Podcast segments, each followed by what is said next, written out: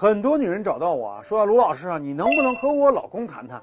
他在婚外不老实，我想跟他好好谈，但是就是谈不下去。我已经用到了所有方法，但是就是没用，我不知道怎么办。我说你要明白，男人在外面有了人，你就跟他不存在沟通。为什么不存在沟通啊？因为啊，他在外面有人是在要你的命，你要他断是要他的命，你们之间的利益是怎么样冲突的？这种情况下是不存在好好谈这种选项的。记住，你跟他之间是谈判，不是沟通。谈判和沟通最大的差异就是三大原则，也可以说三大步骤。首先，第一，你要记住，如果你和男人谈判，一定得有筹码，没有筹码就没有结果。你两手空空，就像是你去商店拿了一件衣服就走，店员就说请付款，你说我没钱，店员说你没钱，你拿什么衣服啊？你和男人摊牌，什么筹码都没有，让对方要做出重大让步，凭什么呀？不要跟我说我凭的是道德良心。男人讲道德、凭良心，他还会背叛你吗？如果他背叛你，就说明这套东西对他毫无意义。谈判的本质就是什么呀？利益交换。你要让男人明白，他放弃外面的女人，他会有什么好处？如果不放弃，会有什么利益的损失？你要跟他谈什么呀？利弊，是他的利弊，不是你的利弊，你知道吗？你没有任何威胁到他的利益的硬通货，不要跟他谈。我们谈的目的就是要把他拿下，否则你就是自取其辱。第二，你要记住什么？感情中最重要的就是你的信用，信用破产，你的婚姻也就破产。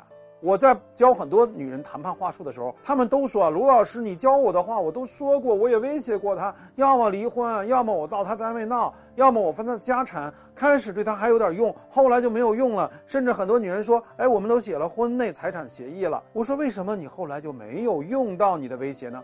他说啊，后来他第二次背叛我以后，我本来想跟他离，但是一想到孩子很可怜，我心就软了。或者父母一劝，我想啊，离婚的女人带着孩子以后得多艰难呢，我也就犹豫了。我说，如果你自己说话跟放屁一样，你觉得男人会对你有诚信吗？他这不就是吃定了你不敢离婚，那还不放心大胆的脚踩两只船啊？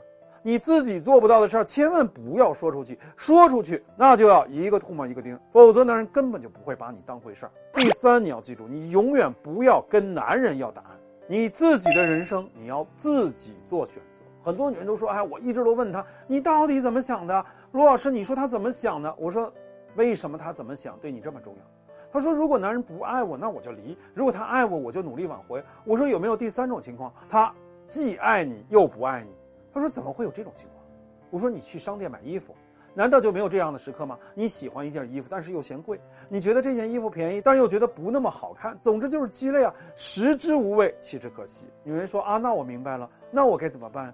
我说：“一个女人一生中最大的悲剧，就是永远做一个等着男人答案的人。”因为你总是等着别人去爱你，去离开你，你只是一个被动的承受者，你不知道怎么改变局面，创造机会。男人不爱你，你就没有能力，没有办法让他爱你。男人爱你，但是又爱的不够，你有没有办法让他更爱你呢？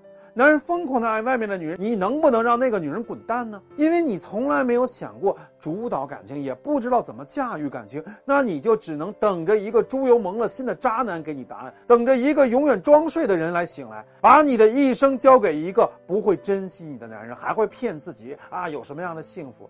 可怕的不是一个男人背叛你，是你自己放弃了你自己。如果你想成为感情的主导者，关注我，给我点赞，评论区里面找我。